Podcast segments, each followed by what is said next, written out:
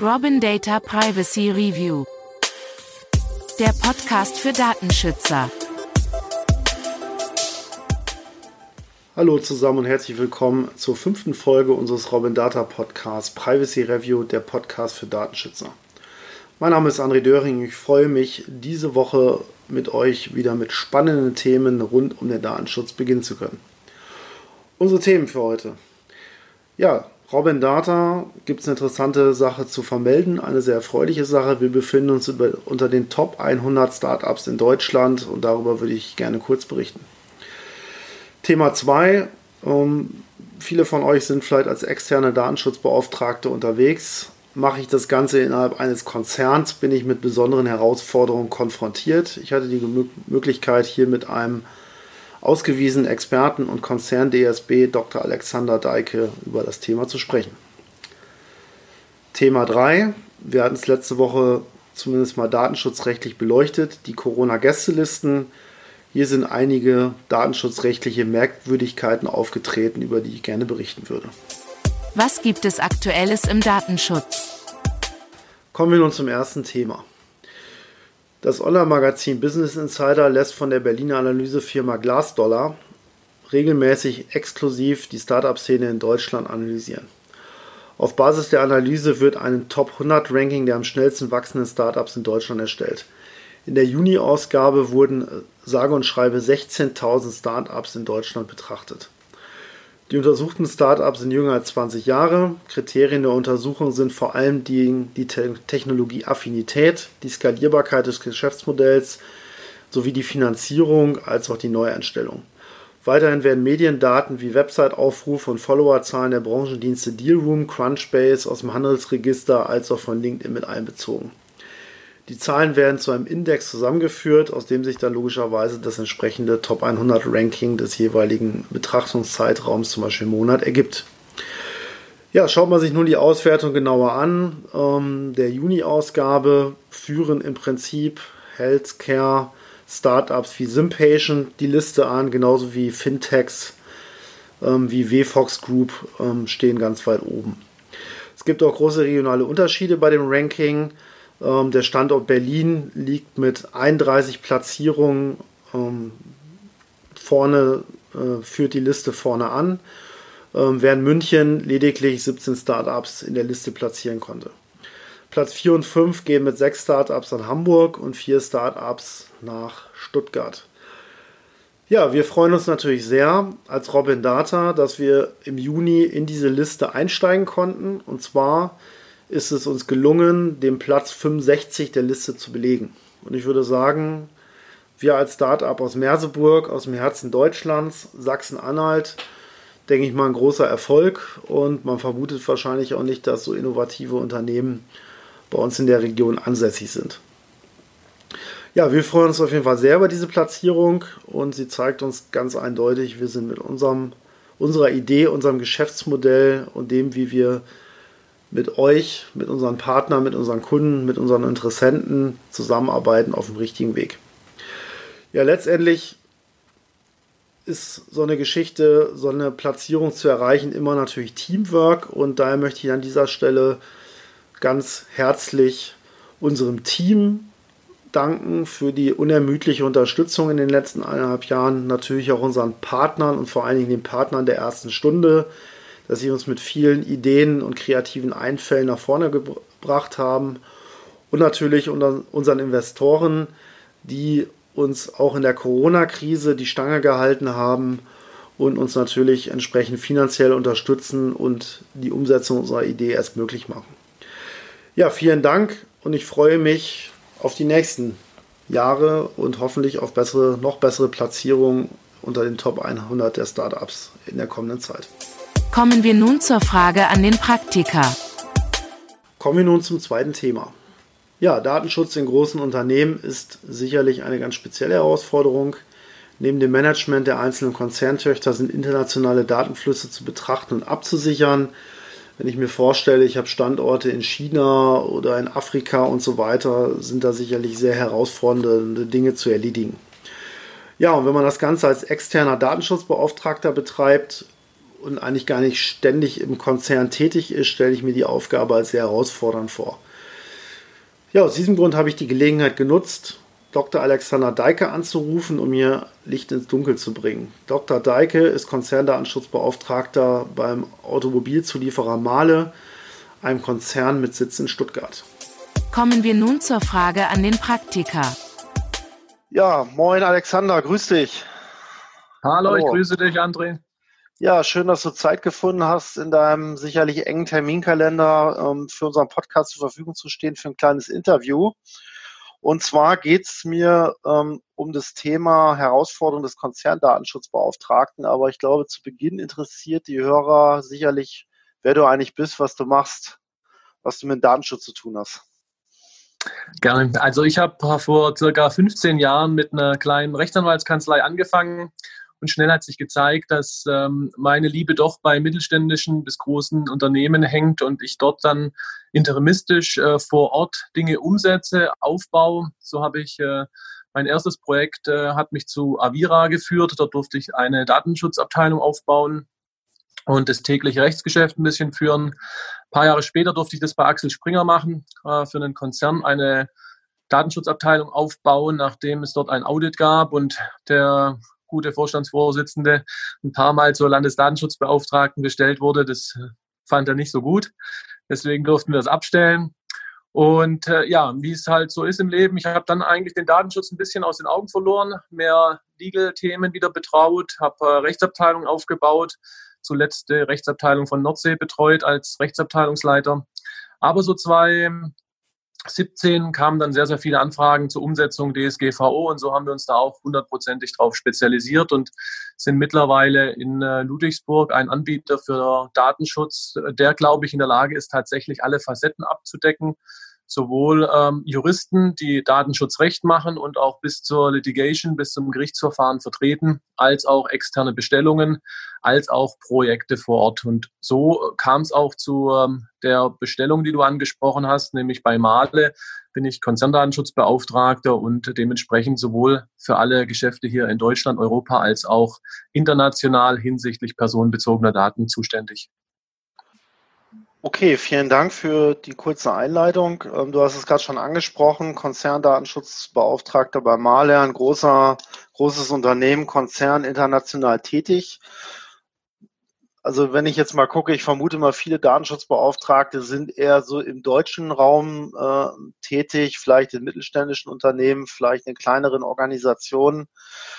Wie muss man sich denn das vorstellen? Also man wird dann im Prinzip Datenschutzbeauftragter im Male-Konzern. Du hast ja auch gesagt, du hast schon verschiedene Dinge aufgebaut. Wie steigt man denn in so ein Projekt dann letztendlich ein? Also wie geht das eigentlich los? Das ist ja eine mega komplexe Aufgabe, die man da zu bewältigen hat.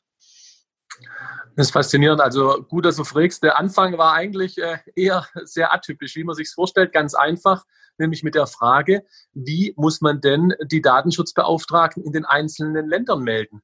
Melden wir das, meldet es die äh, Legal Entity im Ausland, gerade für die europäischen Einheiten. Was machen wir überhaupt mit den äh, nicht-europäischen Einheiten? Und äh, wie das natürlich so ist, auch Male mit 80.000 Mitarbeitern rund um den Globus haben natürlich Shared Service Center in anderen Ländern. Wie viele große Unternehmen sitzt davon eins in China, eins in Indien, automotive orientiert, eins in Mexiko und eins in Polen. Und dann ist schon eine gewisse Herausforderung da, am Anfang erstmal auch diese Position formal juristisch bei den Behörden zu melden und zu initiieren. Das finde ich jetzt relativ spannend. Ähm, ich persönlich bin auch in Unternehmen bestellt, die international tätig sind. Ähm, vielleicht nochmal für, für die Hörer auch, wie mache ich das zum Beispiel dann in Spanien? Ich meine, da muss ich ja dann irgendwie eine Meldung machen oder England jetzt oder Frankreich. Wie läuft denn das ab? Ja, das ist genauso, wie du sprichst natürlich die kritischen Länder an. Es war klar, der Finger wird direkt in die Wunde gelegt. Ob das jetzt Spanien, Frankreich oder England ist, die haben natürlich ähm, immer eine Sonderlocke. Wir haben äh, eigentlich gedacht, wir machen ein Schreiben aus der Zentrale fertig, das da heißt, äh, wir haben äh, uns für eine Konzernlösung entschieden. Das macht der Dr. Deike und der macht das überall. Wenn ihr Fragen habt, meldet ihr euch. Genau die Länder, die du ansprichst, haben natürlich gesagt, so, nee, so geht's natürlich nicht. Zum einen muss das äh, die Entity melden, die in dem Land registriert ist. Das heißt, ähm, formal juristisch muss der Geschäftsführer der Einheit in Spanien melden. Und da hatten wir natürlich auch relativ schnell einen sogenannten Repräsentanten für den Datenschutz für Male in Spanien ernannt. Und der hat dann äh, quasi für die rechtliche Einheit in Spanien an die spanische Aufsichtsbehörde mich gemeldet. Und zwar auf dem spanischen Formular in Spanisch. Okay, ja, klingt äh, nach einem sehr interessanten Prozess. Da ist es immer gut, wenn man Leute kennt, die Spanisch sprechen. Ich kann es leider nicht oder äh, Fremdsprachen. Ähm, gut, dann habt ihr irgendwann die Meldung durchgeführt. Du warst also offiziell ernannt äh, beim Male-Konzern und dann auch wahrscheinlich in den einzelnen Einheiten benannt. Wie bist du dann vorgegangen? Hast du dann irgendwelche, ich sag mal, lokalen Koordinatoren bestellt, ausgebildet?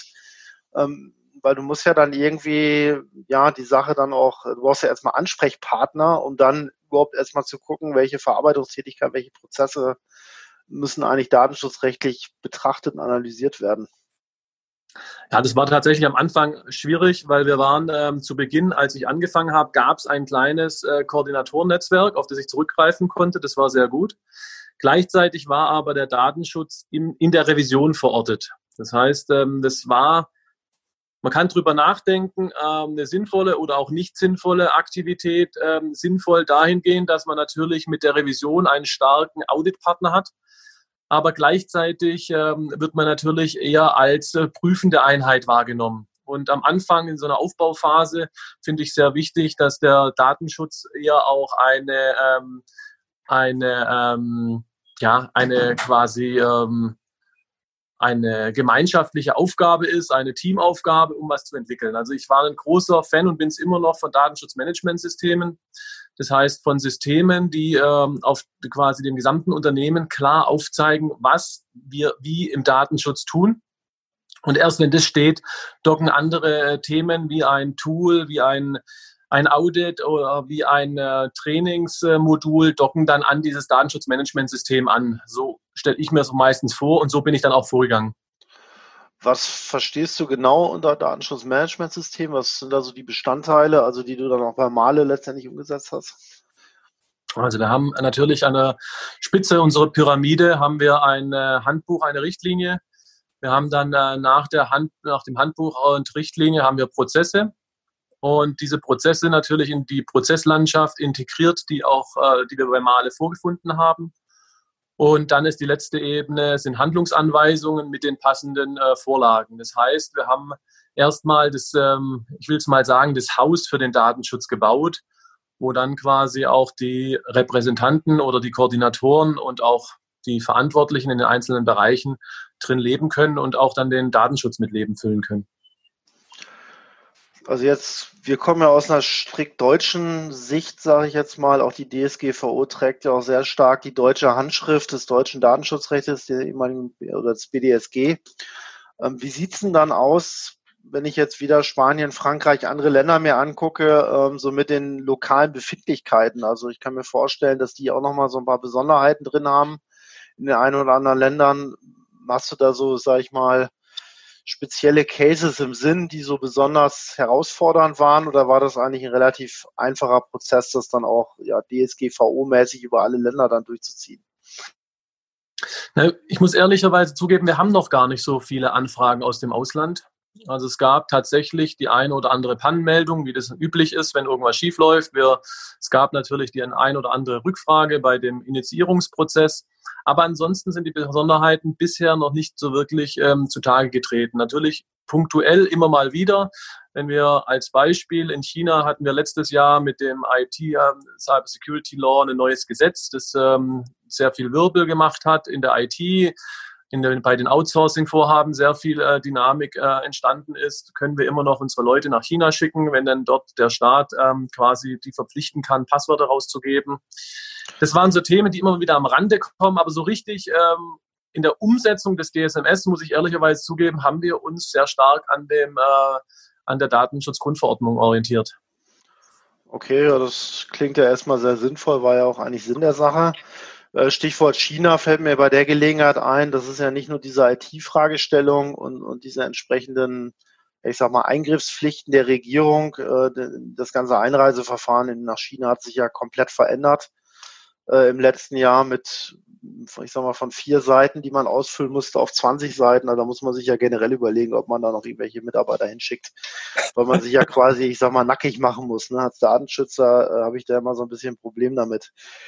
Ähm, vielleicht nochmal, wo wir jetzt gerade bei China sind, ähm, da habe ich ja im Prinzip dann ja der DSGVO-mäßig ein Drittland, ne? Ähm, oder USA oder andere Länder. Wie habt ihr denn das dann im Endeffekt geregelt? Also seid ihr da auf Standardvertragsklauseln gegangen oder Binding Corporate Rules oder wie habt ihr da die, die Daten, ähm, Datenschutzkonformität, Gesetzeskonformität der Datenübertragung umgesetzt? Also gute Frage, aber natürlich auch schwere Frage. Wir haben natürlich im, äh, gerade der Innerkonzernaustausch äh, an personenbezogenen Daten ist natürlich ein Riesenthema.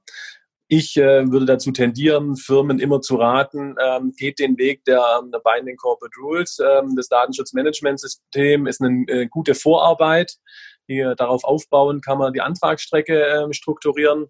Aber, und jetzt kommt das große Aber, viele Firmen sträuben sich, ähm, weil man eben noch nicht hundertprozentig weiß. Es gibt noch keinen, äh, keinen Benchmark in, der, äh, in dem Bereich.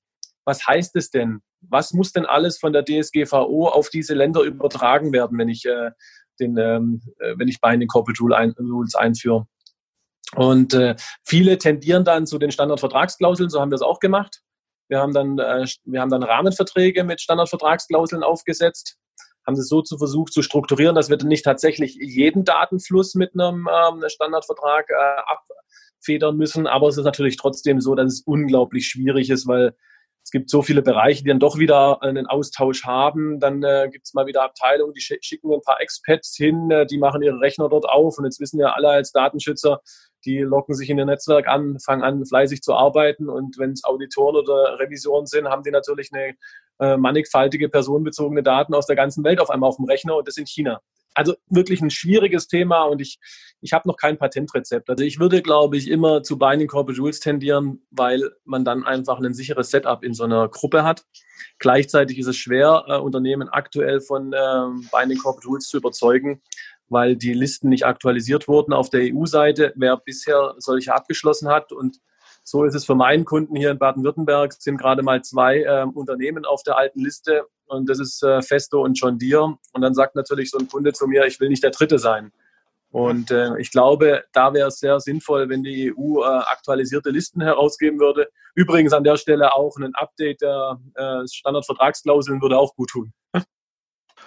Ja, ich finde ja prinzipiell diese Idee von diesem ähm, Privacy Shield gar nicht schlecht, ähm, dass man zumindest sich ja irgendein Assessment unterzieht. Self-Assessment finde ich immer ein bisschen schwierig, aber grundsätzlich, dass man dann vielleicht Auslandsstandorte nach dem Prinzip irgendwie zertifizieren könnte und dass dann die Kommunikation mit denen per se sicher wäre, dann würde man sich natürlich da auch eine Menge Arbeit sparen. Ne? Aber das ist ja, glaube ich, ein grundsätzliches Problem meiner Meinung nach.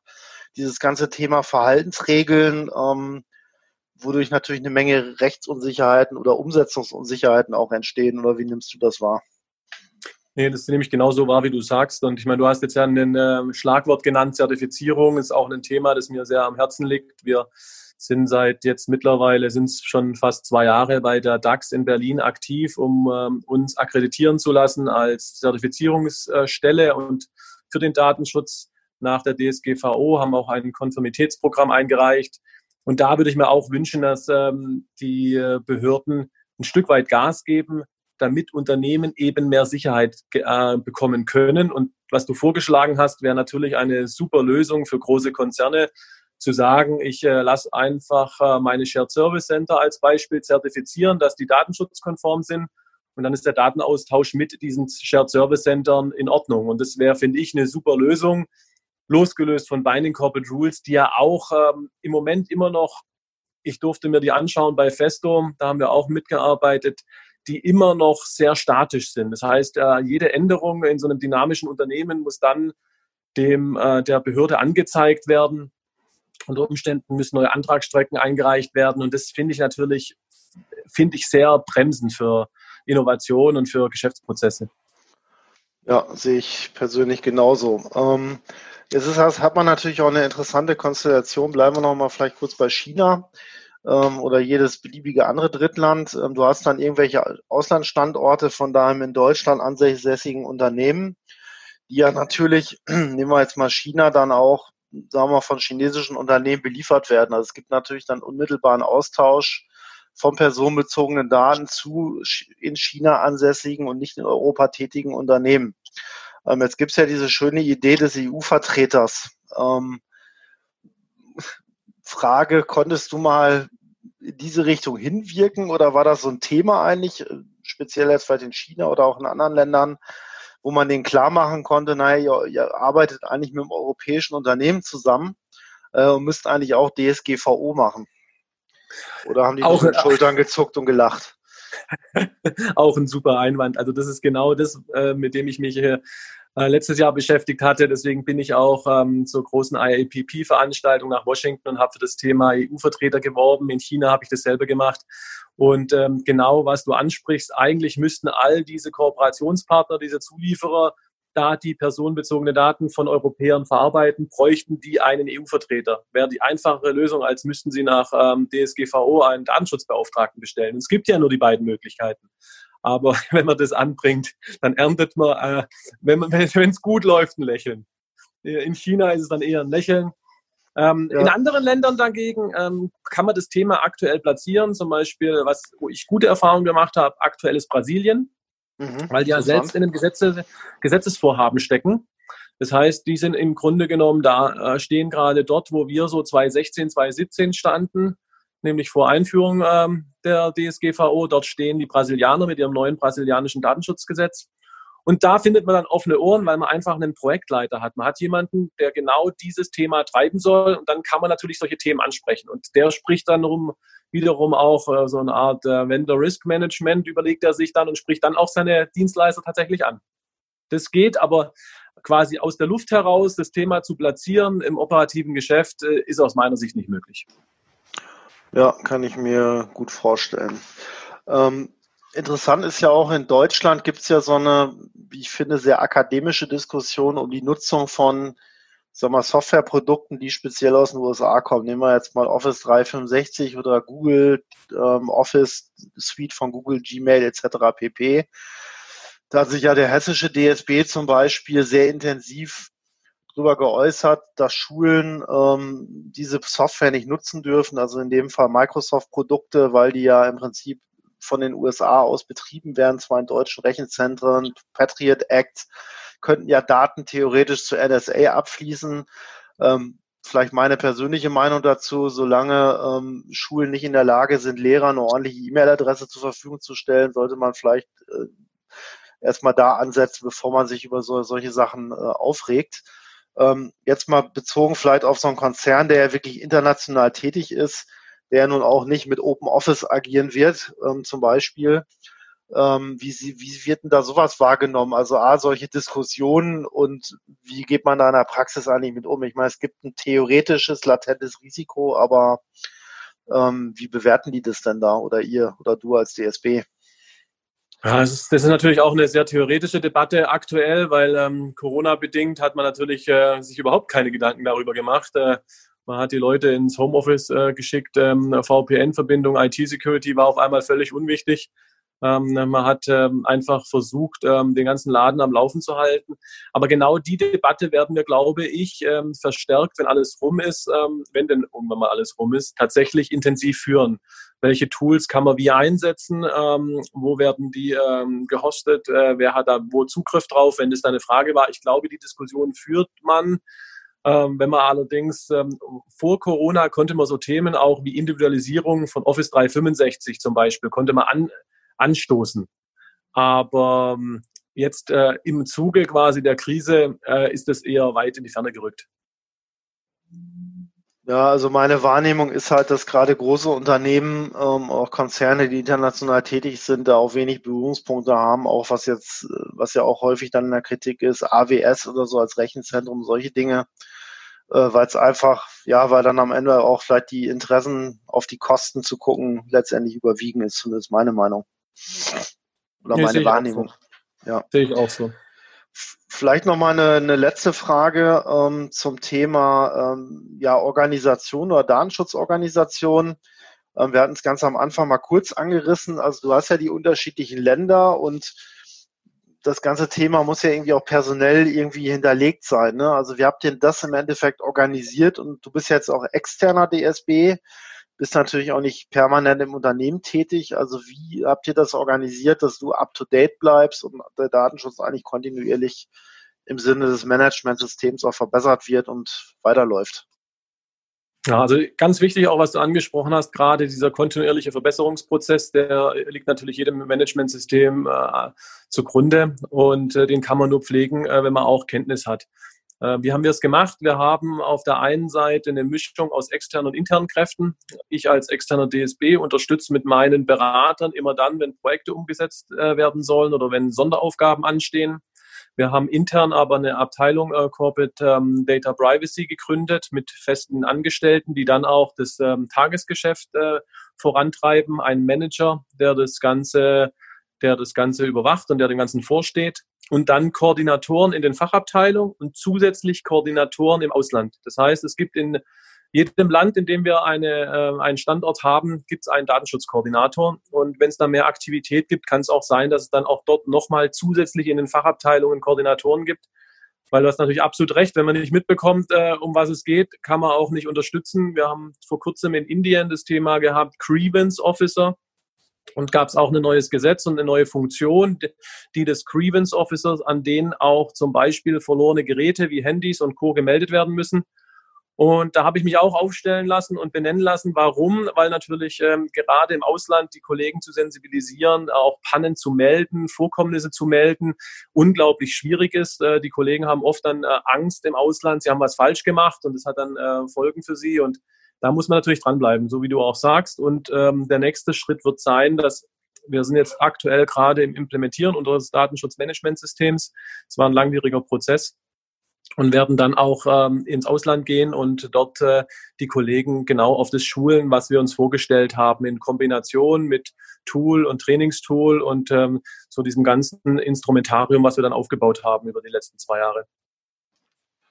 Sehr schön. Das wäre nämlich meine letzte Frage noch gewesen, äh, wie ihr die Schulung umsetzt. Die hast du gerade beantwortet. Ja, also ich danke dir fürs Gespräch. Ich fand es sehr interessant ich denke, man hat den einen oder anderen Einblick bekommen, wie so die Herausforderungen des externen DSB im Konzern-Business vor allem international sind.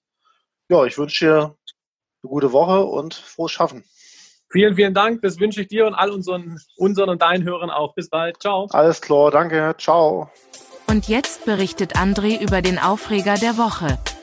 Ja, kommen wir nun zum Aufreger der Woche.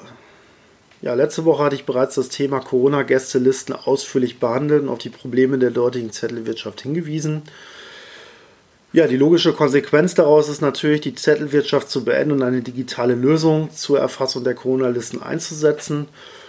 In der Schweiz zum Beispiel sind solche Lösungen im Einsatz, die zum Beispiel von Unternehmen wie Lunchgate, die Dienstleister rund um Gastronomiebetriebe anbieten, umgesetzt werden.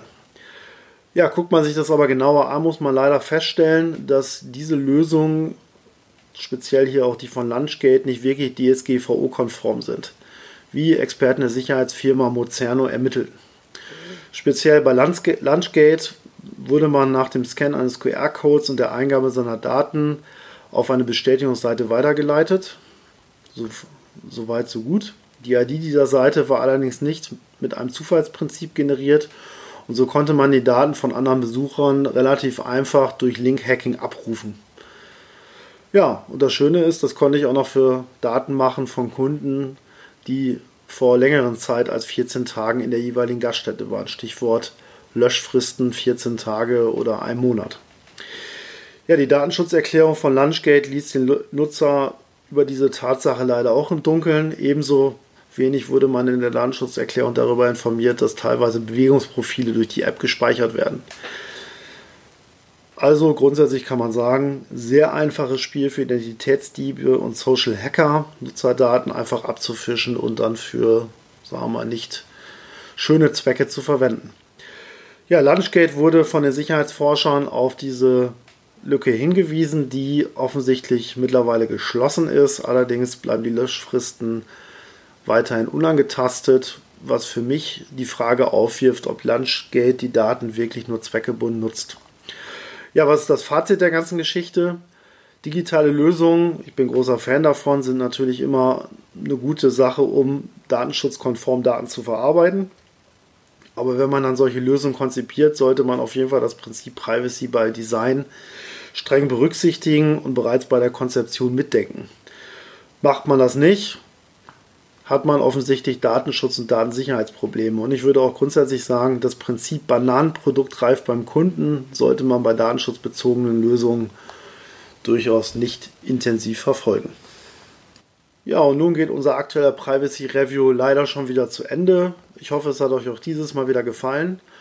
Wenn es euch gefallen hat, freue ich mich natürlich sehr darüber, wenn ihr unseren Podcast weiterempfehlt. Ihn gibt es nämlich überall, wo es Podcasts gibt. Habt ihr Anregungen, Hinweise, Kritik oder Ideen für spannende Themen oder Interviewpartner? Oder habt ihr vielleicht selbst spannende oder interessante Geschichten rund um den Datenschutz erlebt und zu erzählen? dann schreibt mir doch einfach unter feedback at robin-data.io oder sende mir eine private Nachricht auf LinkedIn oder Twitter.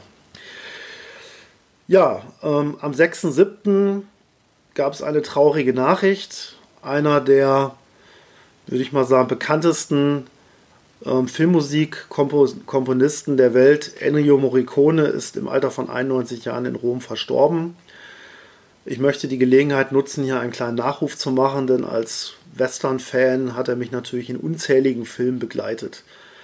Ja, Morricone wurde 1928 in Rom geboren und hat die Musik von sage und schreibe über 400 Filmen geschrieben. Und berühmt wurde er vor allem für seine Zusammenarbeit mit dem Regisseur Sergio Leone, vor allem in den Italo-Spaghetti-Western wie Spiel mir das Lied vom Tod oder Zwei glorreiche Halunken. Und da nicht nur mich, sondern wahrscheinlich auch euch seine Melodien über viele, viele Jahre immer wieder begleitet haben, möchte ich den heutigen Podcast mit einem meiner Lieblingsstücke beenden, und zwar der Titelmusik des Films Mein Name ist Nobody mit Terence Hill.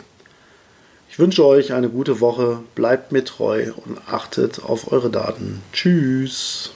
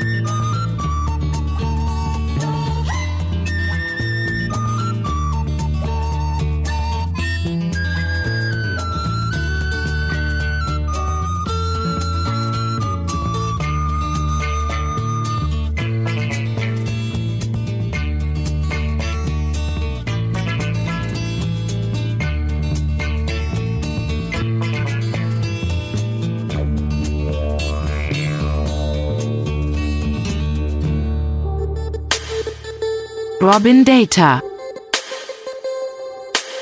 Datenschutz einfach gemacht.